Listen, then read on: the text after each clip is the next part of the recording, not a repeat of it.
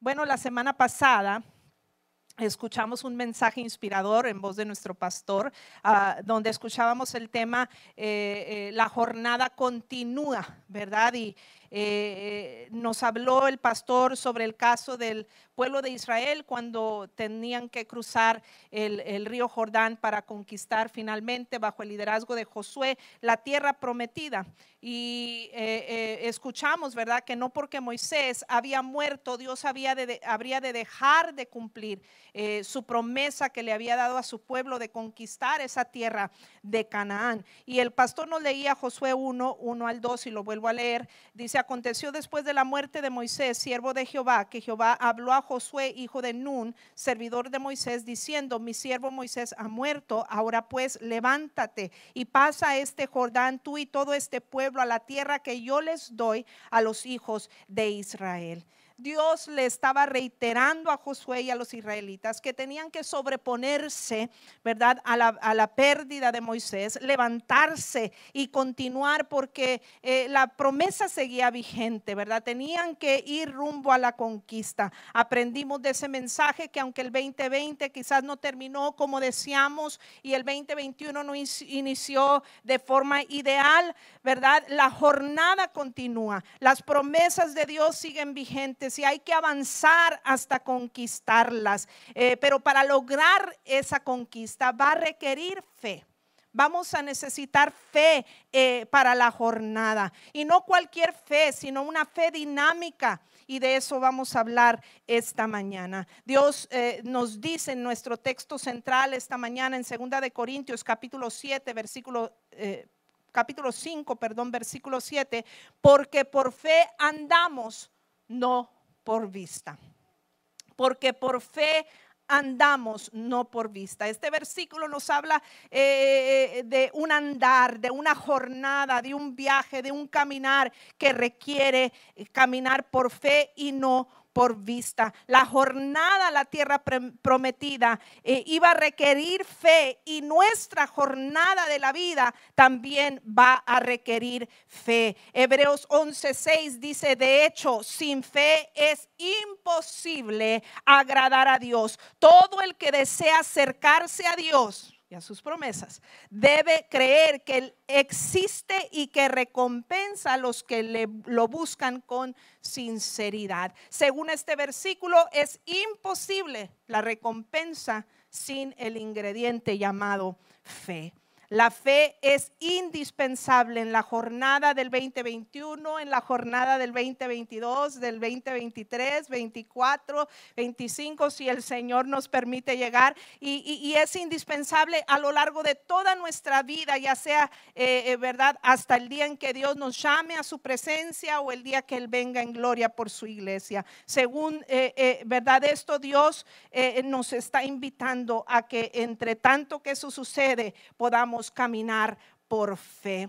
Según Dios nos permita vivir, ¿verdad? Para poder conquistar eh, no un Canaán terrenal, sino uno celestial, donde reinaremos con nuestro Padre Celestial por toda la eternidad. Según el contexto de 2 Corintios 5, 7, nuestro texto central, la fe es determinante no solo para nuestra jornada mientras que llegamos a estar con el Señor, sino también para la vida venidera. Dice el versículo 1, 7 y 10 de este capítulo de 2 Corintios 5. Dice, pues sabemos que cuando se desarme esta carpa terrenal en la cual vivimos, es decir, cuando muramos y dejemos este cuerpo terrenal, tendremos una casa en el cielo, un cuerpo eterno hecho para nosotros por Dios mismo y no por manos humanas, pues vivimos por lo que creemos y no por lo que vemos. Es el mismo texto, pero otra versión, por fe andamos, no por vista.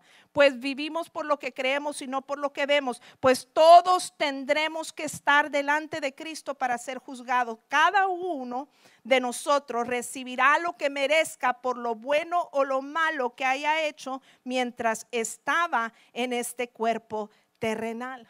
Es decir, cómo caminemos la jornada aquí en la tierra va a ser determinante no solamente para nuestro presente y nuestro futuro aquí en la tierra, sino para la vida venidera cuando estemos en gloria con nuestro Padre Celestial. La jornada está obligada a caminarse por fe, pero no cualquier fe, sino una fe dinámica, una fe práctica, una fe que denota acción. En, en una de las definiciones de dinámica es conjunto de hechos o fuerzas que actúan con un fin determinado. Tenemos un fin determinado, conquistar las promesas de Dios para nuestras vidas. Y para lograrlo vamos a tener que hacer no solo una sola acción, sino un conjunto de, hechos, un conjunto de esfuerzo para que podamos conquistar lo deseado. tiene que ser una fe dinámica la que tenemos que tener en esta jornada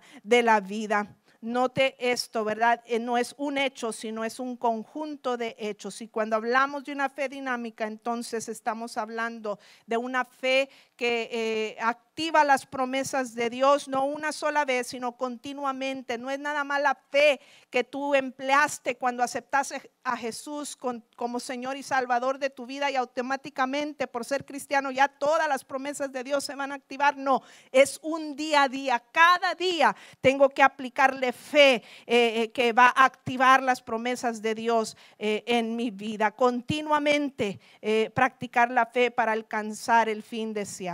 La semana pasada el pastor nos ilustró que cada promesa de Dios es como una semilla que contiene toda la información necesaria para que dé el fruto indicado. Pero mientras esa semilla no se siembre, de nada nos sirve. Es inútil, inútil, aunque tenga todo el potencial para dar el fruto, no lo va a dar si no hay quien lo siembre y active esa semilla. Cada una de las promesas de Dios, que son miles, tanto para esta vida como para la venidera, van a requerir que tú y yo, nadie lo puede hacer por ti, tú tienes que eh, con tu fe las promesas de Dios para tu vida. La jornada requiere una fe dinámica. Esta mañana vamos a ver algunas características de esa clase de fe que tenemos que tener, de esa fe dinámica. Número uno, una fe que desafía tu ego.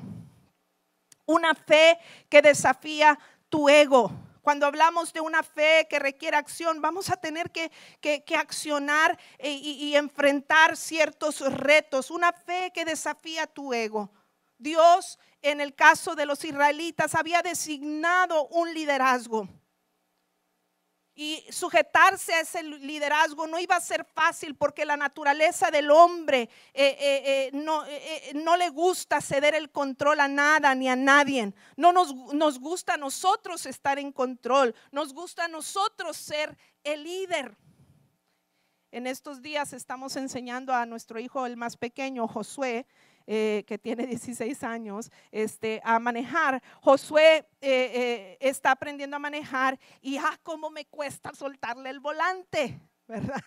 Me cuesta soltarle el volante, me es más fácil agarrarlo yo, llegar pronto y llegar a salvo, ¿verdad? Y, me cuesta soltarle el, volante, pero tengo que entender, ¿verdad? De que tarde que temprano tengo que tener fe en él, confiar en lo que las instrucciones que le estoy dando y que va a tener, eh, voy a tener que soltarle el, volante porque si no lo voy a estar frenando en su desarrollo, ¿verdad? Eh, y esto me da una pequeña idea, ese pequeño incidente en mi vida que a mí me cuesta tanto, ¿verdad? Me da una pequeña idea de cómo el ser humano lucha con su ego, lucha con su yo. Pensamos que si no soy yo el que va al volante en la jornada de la vida, no llegaremos a nuestro destino. Y, y queremos tener el control de todas las áreas de nuestras vidas, consciente o inconscientemente, sin embargo Muchas veces en lo práctico le estamos diciendo a Dios, no tengo fe en ti, porque no le estamos soltando el liderazgo de nuestra vida. Quizás no lo digas con esas palabras, pero inconscientemente quizás lo estamos diciendo, Dios, no tengo fe en ti. ¿Por qué? Porque quieres tú controlar las cosas en vez de dejar que Dios las controle. Quieres tú liderar en, lugar que Dios lidere. Consciente o inconscientemente le decimos, yo puedo más o mejor que tú Si lo estoy queriendo hacer yo, es que estoy diciéndole a Dios, es que yo puedo mejor que tú, yo puedo más que tú. Qué tremendo. Qué duro, ¿verdad? Pero en verdad cree que nosotros podemos más que Dios. Yo creo que todos responderíamos que no. En, en, la mente sabemos que pues Dios es todopoderoso y Él siempre va a poder más, pero entonces porque en la práctica no dejamos que Dios lidere la jornada, sea líder en nuestra jornada. Con frecuencia escuchamos mensajes sobre soltarle el control a Dios, quizás sea una de las temáticas más comunes en las prédicas. Y creo que vamos a seguir escuchando muchos mensajes sobre soltarle el control a Dios. ¿Por qué? Porque al ser humano le cuesta soltar el control, pero una vez que lo hacemos, una vez que lo hacemos, eh, va a hacer algo extraordinario, va a producir algo extraordinario en nuestras vidas. Lo cierto es que mientras no le cedamos el control a Dios, no vamos a llegar al final de la jornada. Jamás alcanzaremos la tierra prometida. Esas promesas y esos propósitos de Dios para nuestras vidas, nos vamos a quedar a medio camino si optamos por esa ruta. Y a nadie le gusta quedarse a medio camino. Eso causa frustración sentido de fracaso. Eso causa desdicha, tristeza, etcétera, etcétera. Por eso en este 2021 tome acción y ponga su fe en Dios, dejándose guiar por Él. El pueblo de Israel, si pretendía conquistar la tierra de Canaán, la tierra prometida, tendría que sujetarse al liderazgo establecido por Dios, que en este caso era Josué. Josué 1.2, repito, mi siervo Moisés ha muerto, por tanto ha llegado el momento de que guíes a este pueblo, a los israelitas, a cruzar el río Jordán y entrar en la tierra que les doy. Dios había designado a Josué como el líder de su pueblo que los guiaría a la tierra prometida. Y al empezar a dar instrucciones de cómo iba a ser la conquista, quizás el conjunto de instrucciones que Josué les estaba dando al pueblo no tenían mucho sentido humanamente hablando. Pero ellos aceptaron en fe ese liderazgo. Parece que aprendieron su lección de la generación anterior, porque si usted recuerda en los capítulos 13 y 14 de Nahum y en Deuteronomio, eh, de números, perdón, y en Deuteronomio eh, eh, capítulo 1, usted va a encontrar el relato de que por haberse revelado, después de estar a punto de conquistar la tierra prometida bajo el liderazgo de Moisés, por no sujetarse al liderazgo de Moisés, esa generación, la original que salió de Egipto, eh, Dios los castigó y dijo, no van a lograr ver la tierra prometida, excepto Josué y Caleb, que eran los únicos que creyeron. Incluso hubo un grupo que se reveló al grado de poner otro líder sobre de ellos y salieron a batalla y los enemigos los destruyeron por no sujetarse al liderazgo puesto por Dios. Qué importante es que nos sujetemos al liderazgo que Dios nos ofrece. Esta generación anterior a ellos, a los del tiempo de Josué, no, no vivieron para ver la tierra prometida excepto Josué y Caleb. Dice, sin embargo, Josué 1.16 de esta nueva generación. Ellos le respondieron a Josué, haremos todo lo que nos ordenes e iremos a donde nos envíes. Te obedeceremos tal como obedecimos a Moisés. Que el Señor tu Dios esté contigo tal como estuvo con Moisés. Fueron más inteligentes. Yo no sé si en su vida le ha pasado que no le ha soltado el control a Dios y nos ha ido mal. Me incluyo. Nos ha ido mal. Pues vamos a aprender de esas lecciones que Dios nos ha dado. Vamos a aprender de esas oportunidades que seguimos en pie a pesar de esos errores que hemos cometido y vamos a dejar de aquí en adelante que el Señor sea líder en todas las áreas de mi vida. Eso habla de una fe dinámica, de que confío en el liderazgo eh, eh, de Dios. Pero José, Josué estaba sujeto al liderazgo de Dios. O sea, aunque fue puesto por Dios, él estaba sujeto a Dios. Al dejarse guiar por Josué, en realidad el pueblo estaba dejándose liderar por Dios. Josué dio instrucciones al pueblo de seguir que el arca del pacto que cargaban los sacerdotes En el capítulo 3 usted puede leer los detalles. Josué les dijo, vamos a entrar a un camino desconocido que nunca hemos transitado, pero lo que vamos a hacer todos es mirar al arca. Dice Josué 3:11, miren el arca del pacto que pertenece al Señor de toda tierra, los guiará al cruzar el río Jordán.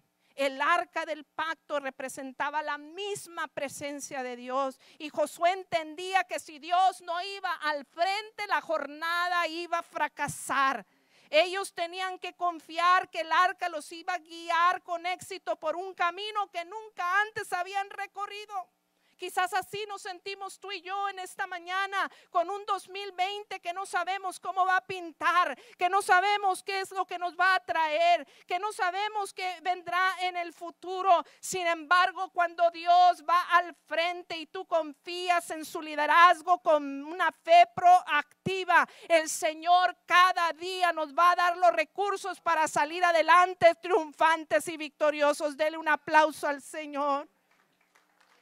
Lo mismo que tuvo que hacer el pueblo de Israel con el liderazgo de Josué y, las instrucciones de seguir el arca, lo mismo tenemos que hacer nosotros en la jornada de nuestra vida. Dice Proverbios 3, versículos 5 al 6, confía en el Señor con todo tu corazón, no dependas de tu propio entendimiento, eh, eh, busca su voluntad en todo lo que hagas y Él te mostrará cuál camino tomar. Él nos va a enseñar el sendero, Él nos va a enseñar el camino a seguir. Si quitamos nuestra mirada del yo, si quitamos nuestra dependencia del yo, si bajamos nuestra guardia para que sea Dios quien tome el liderazgo de nuestras vidas. Cuando lo hacemos, le estamos diciendo, Señor, confío que tú puedes más que yo, confío que tú sabes más que yo, confío, Señor, que tú tienes todo el poder para sacarme adelante.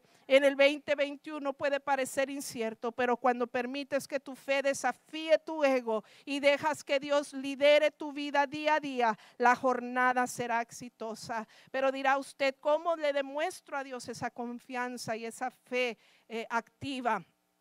Bueno, hay acciones que expresan fe en el liderazgo de Dios. Eh, que ya hemos predicado antes y que hoy se las resumo brevemente. Eh, número uno, consultar a Dios en, en oración es una de las formas que podemos hacerlo. Ahí lo puede llenar en sus blancos. Recuerde que hay notas impresas si no las tiene y también las pueden bajar en línea. Consultar a Dios en oración antes de que, consultar a la comadre o al compadre, hay que consultar a Dios antes que ir con el abogado, antes que ir con la financiera, antes que ir con el médico. Todos esos recursos son buenos, no me malinterprete, pero antes que todas las cosas, qué importante es consultar a Dios en oración. cuando lo hacemos, le estamos diciendo a Dios, no soy autosuficiente, Señor, te necesito, necesito intervención divina para conquistar. Solo no puedo caminar esta jornada.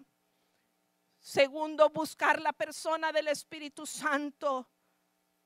Dios el Padre envió al Hijo para ser nuestro redentor, pero el Hijo cumplió la misión y ahora ascendió al cielo, está a la diestra del Padre intercediendo por ti o por mí y, por mí, pero no nos dejó huérfanos, dice la palabra, nos envió al consolador y una de las funciones de ese consolador que es el Espíritu Santo es que Él nos guiará a toda verdad y a toda justicia. Él va a ser tu guía. Aprende a hablar con el Espíritu Santo, así como le hablas al Padre, así como le hablas al Hijo, háblale al Espíritu Santo. Él también es Dios. Dios es tres en uno. Dios Padre, Hijo y Espíritu Santo. Y el Espíritu Santo tiene la facilidad de guiarnos a toda verdad y a toda justicia. Ese sendero que es desconocido para nosotros, el Espíritu Santo nos va a eliminar para que cada día demos pasos seguros hacia el éxito.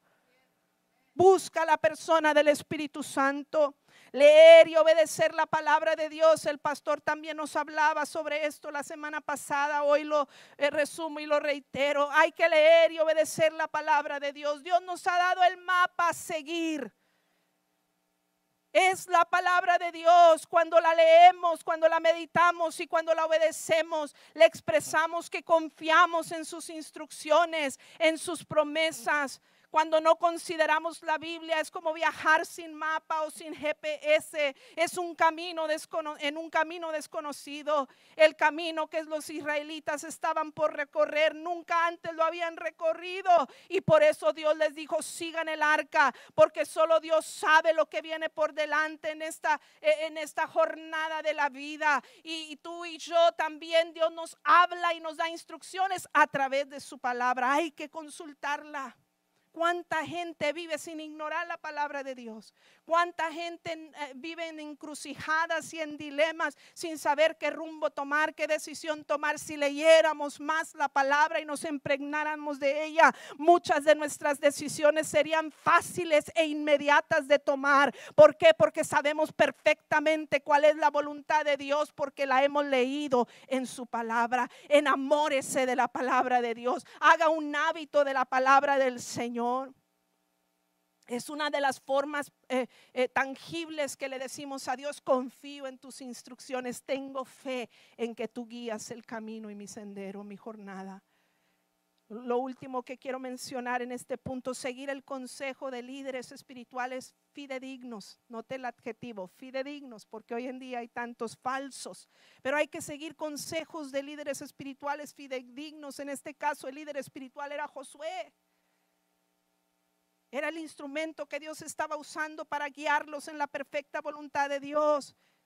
Cuando nosotros nos dejamos guiar por el liderazgo de nuestros pastores y los líderes espirituales que Dios nos ha puesto, expresamos que no tengo todas las respuestas yo.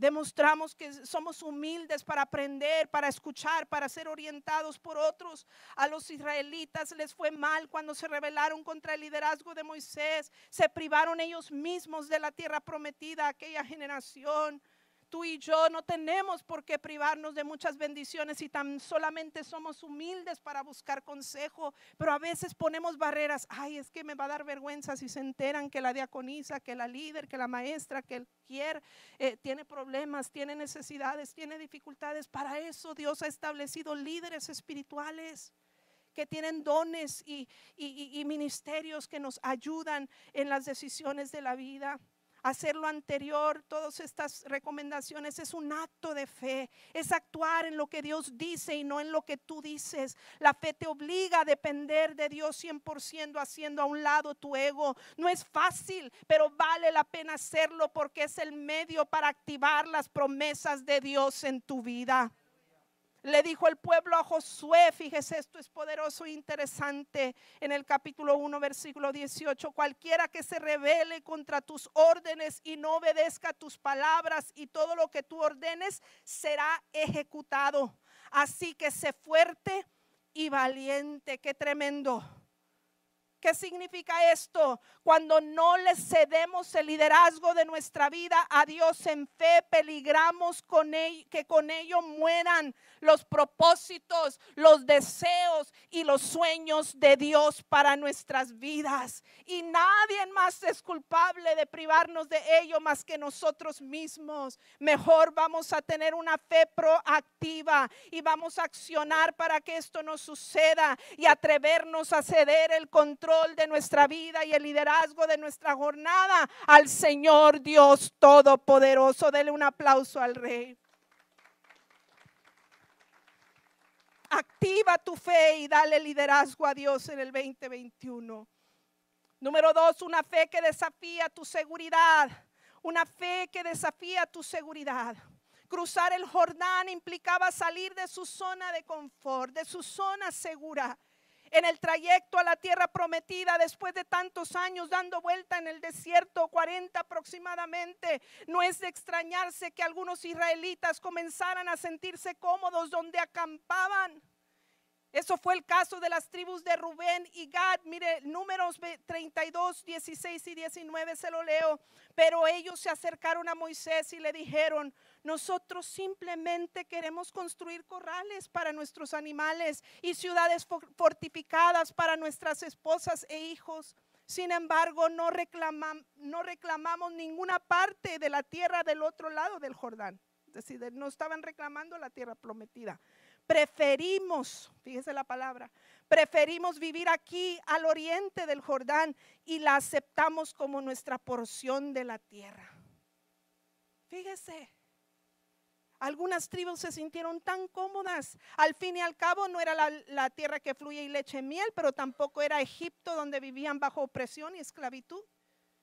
Pero eran tierras desérticas no era la tierra que fluye leche y miel y sin embargo escogieron conformarse con la mediocridad. Es increíble cómo esto sigue sucediendo en nuestros tiempos. Dios tiene muchísimas y grandísimas promesas y muchos sin embargo prefieren conformarse con lo que han alcanzado hasta el día de hoy. ¿Por qué? Porque el presente les brinda un falso sentido de seguridad, de confort que no requiere de aplicar ninguna fe porque todo lo que veo es lo que es seguro. Como pastores en ocasiones oímos expresiones que dicen, ah, mi esposo no es cristiano, pero no me quita. Mi hijo no es cristiano, pero es buena gente. Qué bueno que tu esposo no te quite, qué bueno que tu hijo sea buena gente. Gloria a Dios por ello, pero no es sinónimo de conformarse y de dejar de luchar por la salvación de nuestros seres queridos. Cuando la promesa de Dios es clara, cree en el Señor Jesucristo y serás salvo tú y toda tu casa. No desistas en ese propósito, no te des por vencido, que no mengue tu fe. Y esto es cierto para todas y cada una de las áreas de nuestras vidas. No podemos ni debemos darnos por vencido, tenemos que seguir creyendo. No podemos perder la fe. La fe tiene que ser activa. Sigue orando por ellos. Sigue hablándoles. Sigue dándoles ejemplo con tu testimonio.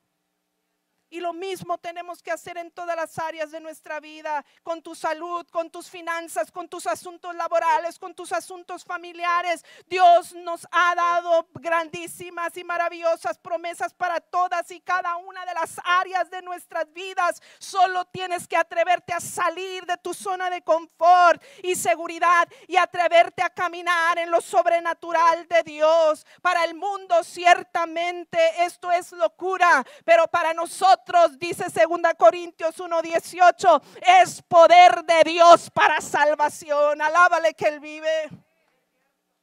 El maná en el desierto era fabuloso para los israelitas.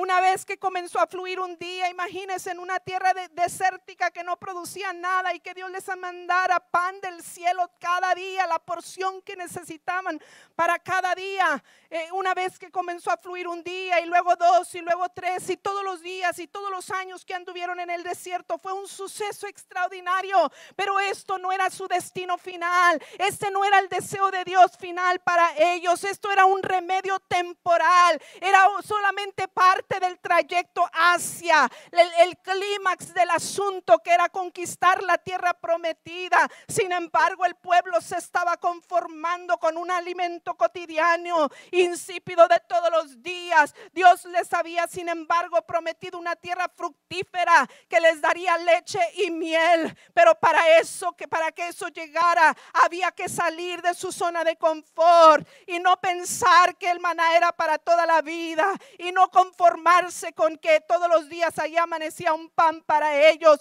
Tenían que salir de su confort. Eso implicaba levantarse todos los días por la mañana, según fueran las instrucciones, levantar carpas y las tiendas que, de campaña que ellos establecían, cargar con todas sus cosas, cargar con los niños y marchar largas horas por el desierto y el sol eh, caliente y la tierra árida requería una acción, requería un esfuerzo, no es fácil, es implica salir de nuestra zona de seguridad y de comodidad, pero una vez que vences, una vez que logras salir de esa zona de confort y de seguridad, las promesas de Dios para tu vida serán invaluables.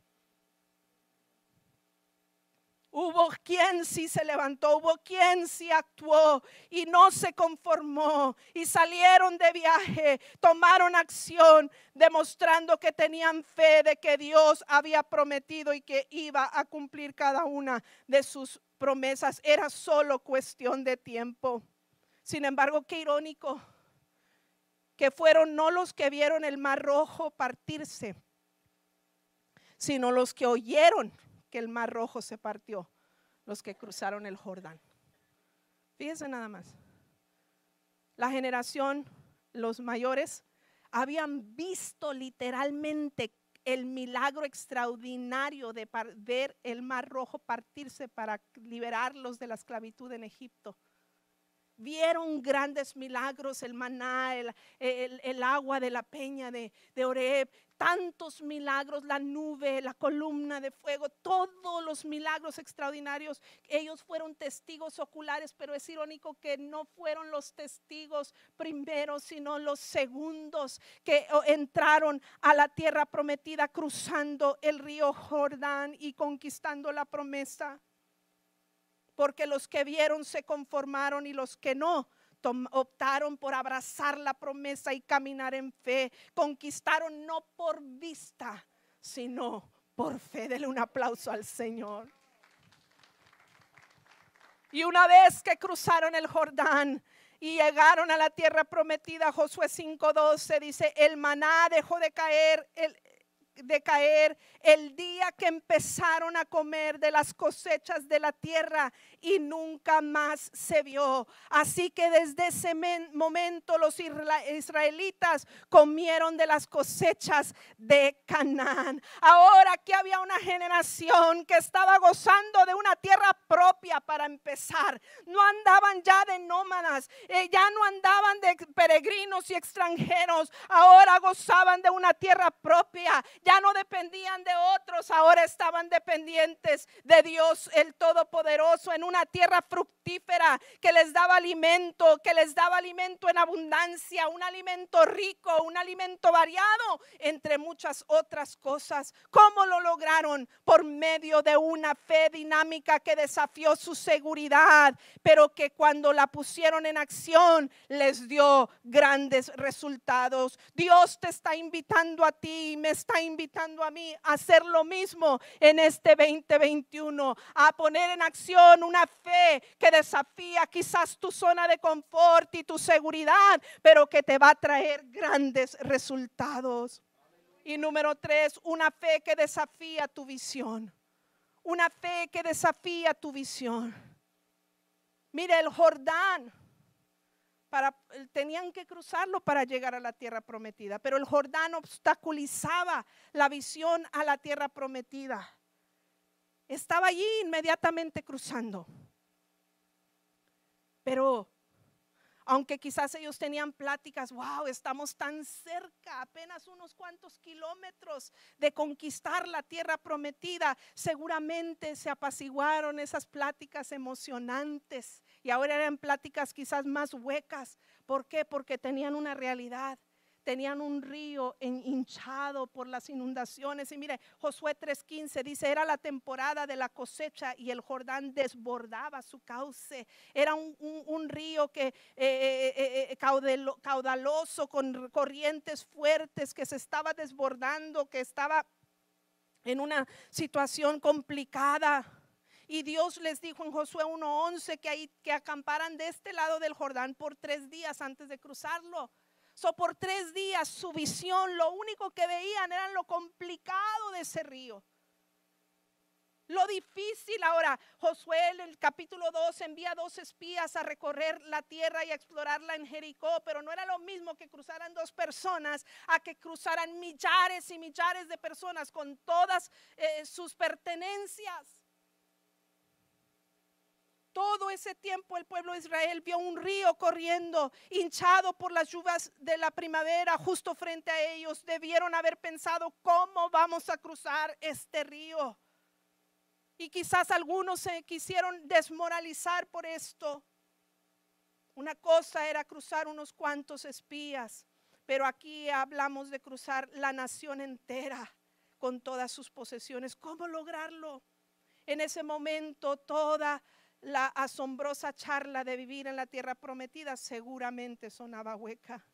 Hay un obstáculo aparente imposible de sobrepasar bloqueando el camino. Pero antes de, de cruzarlo, Josué envía a esos dos espías a Jericó para explorar. Esto suena bastante similar a cuando Moisés estaba a punto de conquistar la tierra prometida, más o menos 20 años antes. Estaban a punto de, conquistar eh, y envía 12 espías a explorar la tierra prometida. Pero note la diferencia de estos espías, del reporte de estos 12 espías y el de los 12. Vamos a ver el de los 12 primero.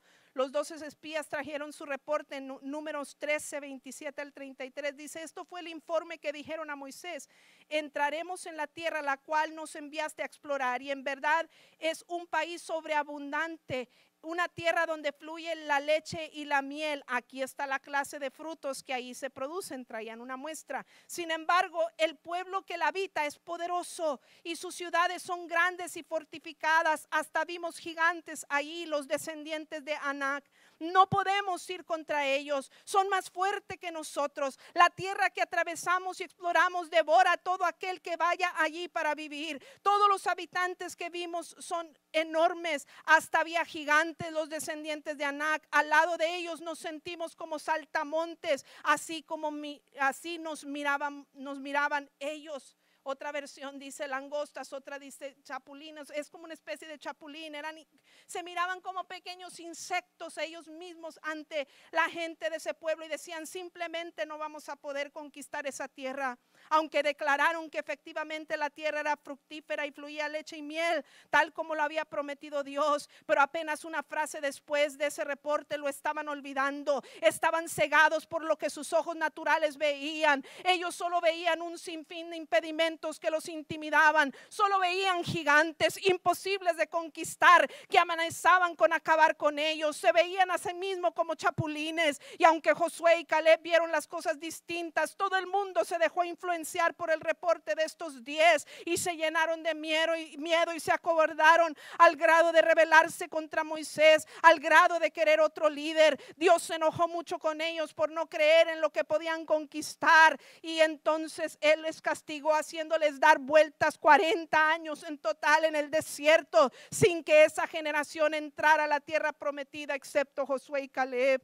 En cambio, mire el reporte de los dos espías ahora bajo el liderazgo de Josué fue muy distinto, dice Josué 2, 23 al 24. Luego los dos espías descendieron de la zona montañosa, cruzaron el río Jordán y le informaron a Josué todo lo que les había sucedido. El Señor nos ha dado el territorio, dijeron, pues toda la gente de esta tierra nos tiene pavor simplemente no gastaron mucho sus palabras. Le dijeron, fuimos ex tierra extraordinaria tal como Dios nos dijo, la vamos a conquistar porque Dios va por delante. Dios ya nos ha entregado esa tierra.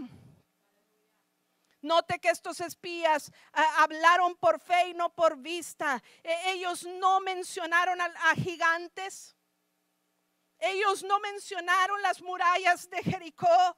Ellos no mencionaron las montañas, un trayecto difícil de caminar millones de personas para poder llegar a la tierra prometida. Ellos no mencionaron el río anegado que les tocó cruzar. Ellos vieron con, con las hojas con los ojos de la fe y su vocabulario los delataba la confianza que tenían en lo que Dios había hablado. Esa es la clase de fe dinámica que tiene que caracterizarnos a ti y a mí. Una fe que se deja guiar no por la vista y por lo que veo alrededor, no por las circunstancias que me rodea, sino por la promesa invaluable de Dios que tarde que temprano se ha de cumplir a nuestro favor porque Dios es, Dios es fiel y verdadero. Hebreos 11.1 dice la fe es la confianza de que en verdad sucederá lo que esperamos es lo que nos da la certeza de las cosas que no podemos ver. Tienes que entender algo. Caminar por fe en la jornada implica no dejarnos guiar por lo que nuestros ojos ven. Una fe dinámica y efectiva cierra sus ojos a lo natural y los abre a lo sobrenatural. Una fe que no está limitada por lo que ve. Y para entenderlo, consideremos las limitaciones de caminar con la vista.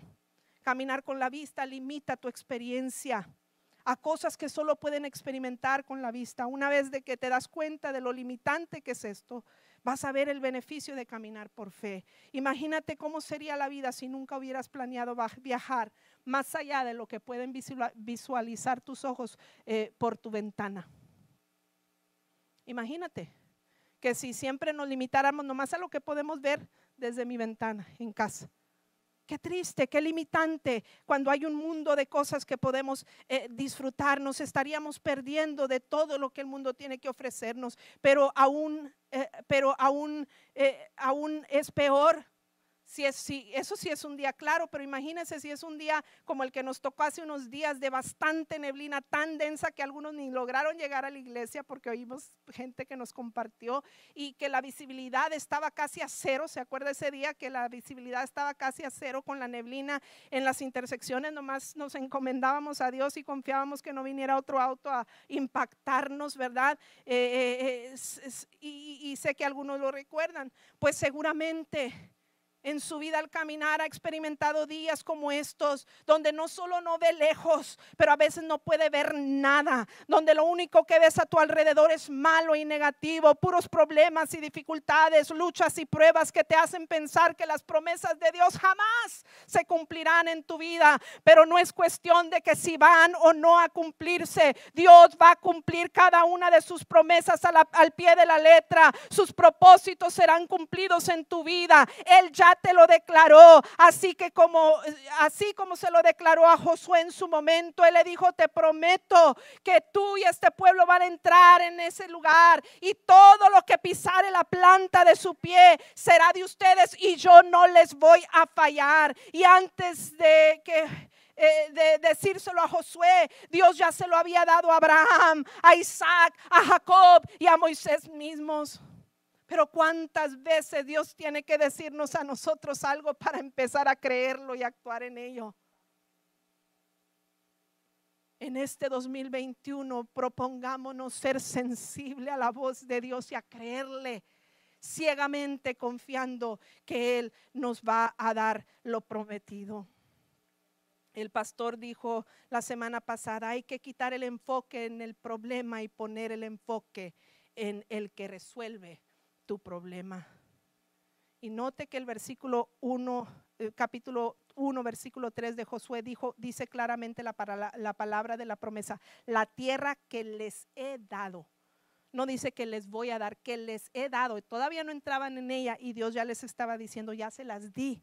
En otras palabras, ya vio Dios el futuro cuando Él promete, Él cumple. Sus promesas vienen con garantía. Todo lo que tú necesitas es activar la garantía con una fe dinámica, una fe atrevida, una fe que se atreva a pisar, aunque el río esté hinchado y sus corrientes eh, eh, eh, embravecidas. La fe es dar el primer paso incluso cuando no se ve toda la escalera.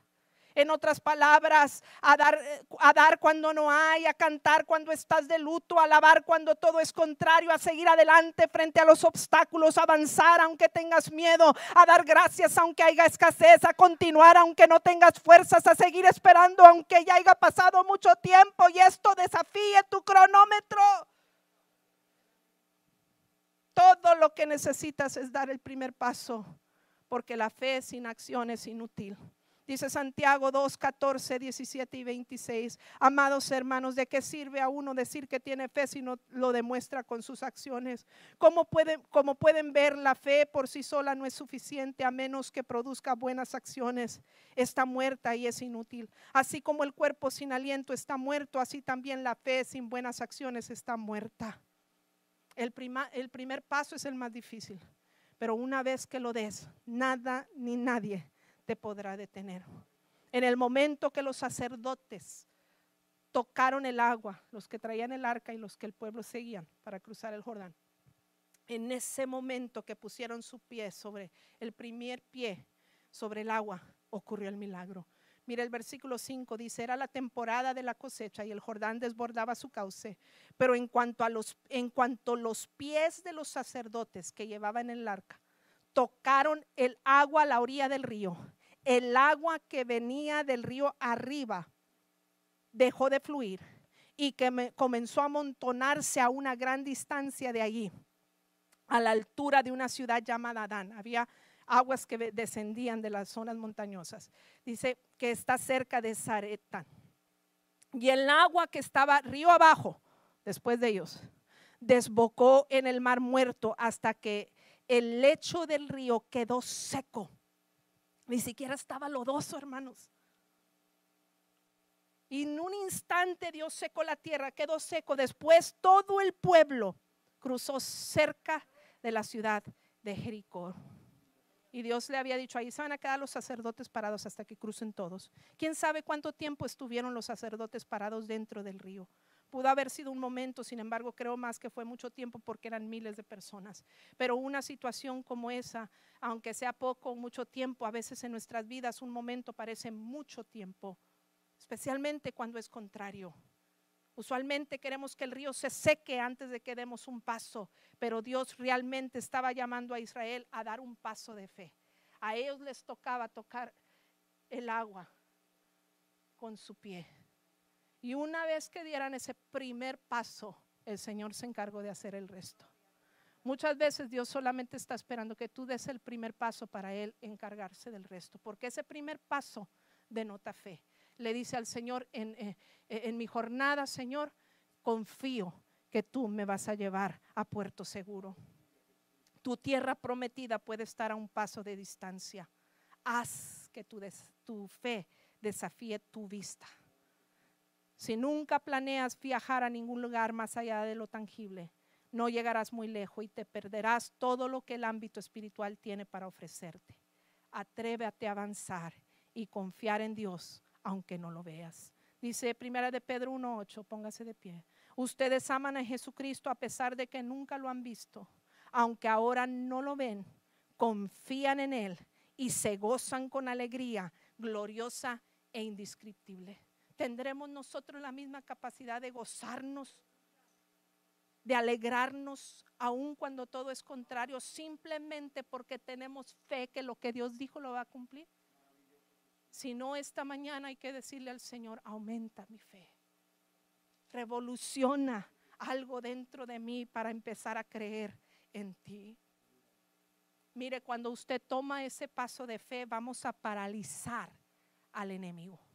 Todo lo que el diablo quiere hacer para parar y frenar las bendiciones de Dios de nuestras vidas, el Señor lo va a paralizar. Josué 5.1, mire lo que ocurrió cuando ellos dieron ese paso de fe. Cuando todos los reyes amorreos al occidente del Jordán y todos los reyes cananeos que vivían a lo largo de la costa del mar Mediterráneo. Oyeron cómo el Señor había secado el río Jordán para que el pueblo de Israel pudiera cruzar, se desanimaron y quedaron paralizados de miedo a causa de los israelitas.